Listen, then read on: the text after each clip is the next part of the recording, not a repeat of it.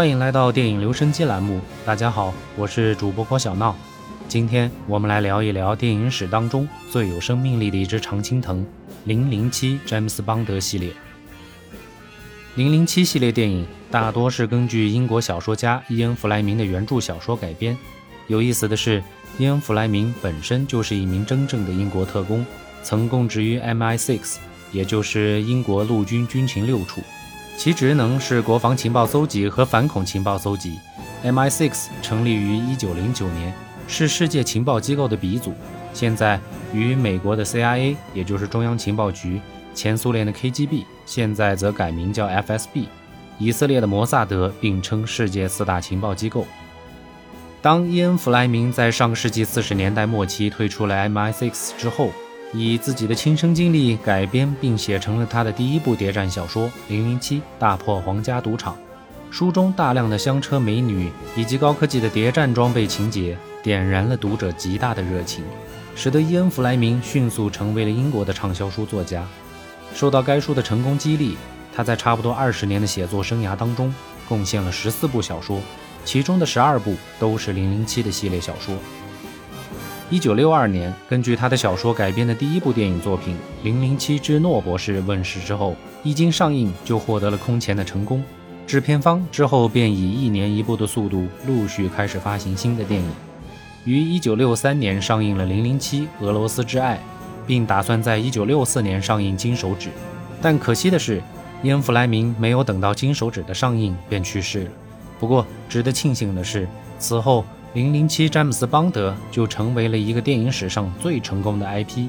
至今一共拍出了二十五部作品，其主演也更新到了第五代，平均每个主演承担了大约五部作品。有细心的小伙伴可能注意到了，伊恩·弗莱明一共也就写了十二部零零七，怎么会拍出二十五部电影呢？这就要提到两个机构，一个是电影的制片方米高梅公司，第二个是伊恩·弗莱明基金会。米高梅电影公司大家并不陌生，那只著名的吼叫狮子片头就是它的 logo。曾出品过大名鼎鼎的《猫和老鼠》系列动画片，以及不朽的名著改编电影《乱世佳人》。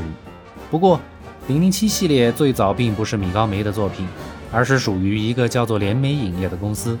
1981年并入米高梅之后，《007》这个 IP 就成为了米高梅的另外一个王牌系列。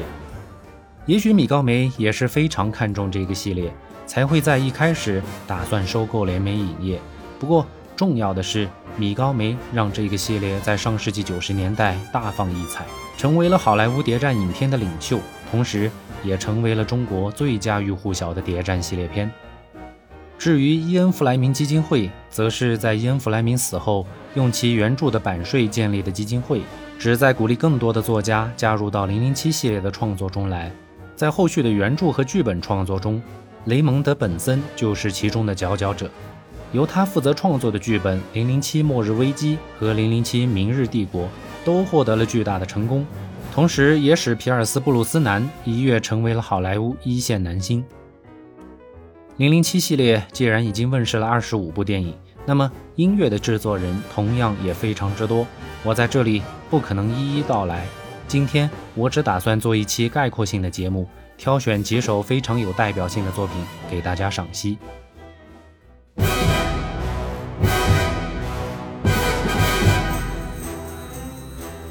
其实，从《零零七》的第一部电影作品《诺博士》开始，就每一部电影拥有一首主题音乐。但这个系列还有着一首主题中的主题，配合着那个几十年不变的行走、转身、开枪的画面。这就是我们今天要给大家带来的第一首作品《The James Bond Theme》。詹姆斯邦德主题曲，该曲目由英国作曲家蒂蒙诺曼为第一部《零零七诺博士》写就，但当时的制片方并不是很满意他作为演奏时的配器和风格上的考虑，于是，在未经诺曼同意的情况下，找来了当时英国电影界最著名的作曲家和乐队指挥家约翰巴里来重新演绎该作品，但此后。约翰·巴里就一直声称该曲目是他的作品，与蒙蒂诺曼展开了旷日持久的版权之争，但最终还是以蒙蒂诺曼获胜告终。不过，我们也不能就此否定约翰·巴里的贡献，因为一首曲子的旋律固然很重要，但如何配器以及如何演绎也是不可或缺的。旋律就像是一副骨架，是一首曲子的核心支撑，但配器和演绎则是血肉，二者缺一不可。骨架有了血肉之后，方可成活，也才有了灵魂。况且在此之后，约翰巴里一发不可收拾，为之后的《零零七》系列作品谱写了更多的主题音乐，包括了《俄罗斯之爱》《金手指》在内的共十二部影片的主题音乐和原声音乐，可谓是居功至伟。说回到这首有争议的主题曲，全曲是一首回环式的爵士风格作品，大量采用管弦乐来突出主旋律。沙锤、摇铃和三角铁负责节奏控制，弦乐作为贝斯来辅助，整体上营造出了一种神秘且紧张的氛围，与邦德从事的秘密特工活动非常相符。到高潮的部分，由管乐合奏出一种志在必得的心理暗示。再次回到之前的神秘旋律之时，紧张感却会因为高潮的带动而消失，很有意思。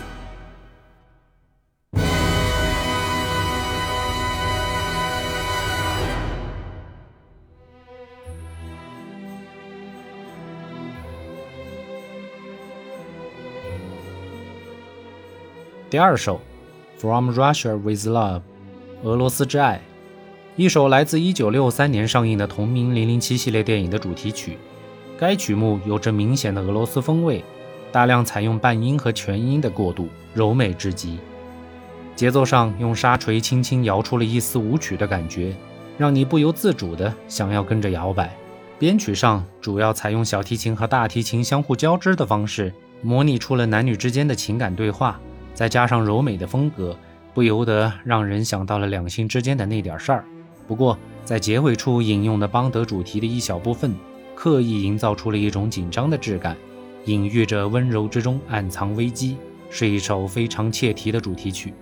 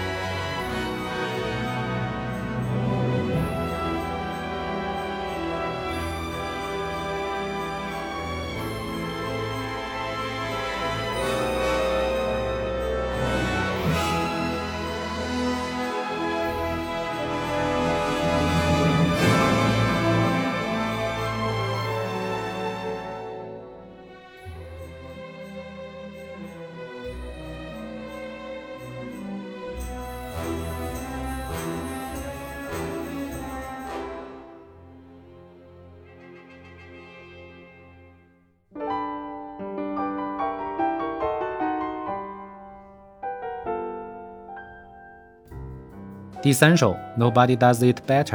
无人能做得更好，来自1977年上映的《零零七之海底城》。这个“海底城”的翻译应该是来源于港台，英文原名其实是《那个爱上我的间谍》。但那时候的港台对于电影名字的翻译很有意思，包括人名。于是我们就看到了阿诺德·施瓦辛格被翻译成了阿诺·舒华辛利加，《零零七》那个爱上我的间谍则变成了铁金刚勇破海底城等等。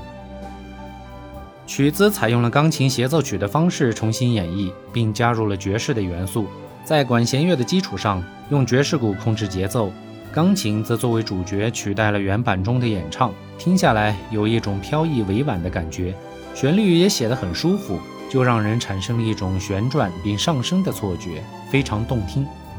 听到这里，小伙伴们应该已经发现，我本次使用的音乐并不是来自于电影的原版作品。而是来自于一张1992年由大名鼎鼎的泰拉克音乐制作发行公司所出版发行的专辑《Bond and Beyond》，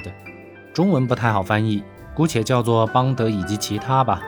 因为该专辑当中收录了《007》系列的部分主题音乐之外，还收录了一些其他的电影和电视剧作品，包括《第一滴血》主题曲以及《神探加内特》的主题曲等等。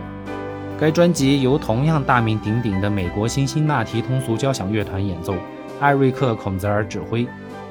说起这个乐队和艾瑞克·孔泽尔，可谓是神一般的存在。他们和泰拉克合作的很长一段时间之中，为全球的音乐和音响发烧友提供了太多的发烧天碟，可以说是上个世纪八九十年代从磁带转变到 CD 作为媒介的音乐黄金期当中最耀眼的明星。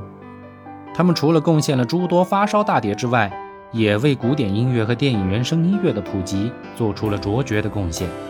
刚好这次我打算讲《零零七》的系列，就想起了这张专辑。由于其重新演绎的作品比起原版更有味道，所以我就选用了这张专辑中收录的作品来给大家讲解。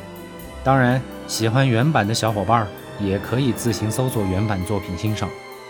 我个人比较遗憾的是，这张专辑出品的时间还是太早了一些。一九九二年出品的时候，完美错过了后来我个人觉得更经典的《零零七黄金眼》和《零零七天幕危机》的主题曲。所以，喜欢《零零七》系列的小伙伴们别着急，我们下期接着聊这个人见人爱、花见花开的《零零七》詹姆斯邦德系列。下周见。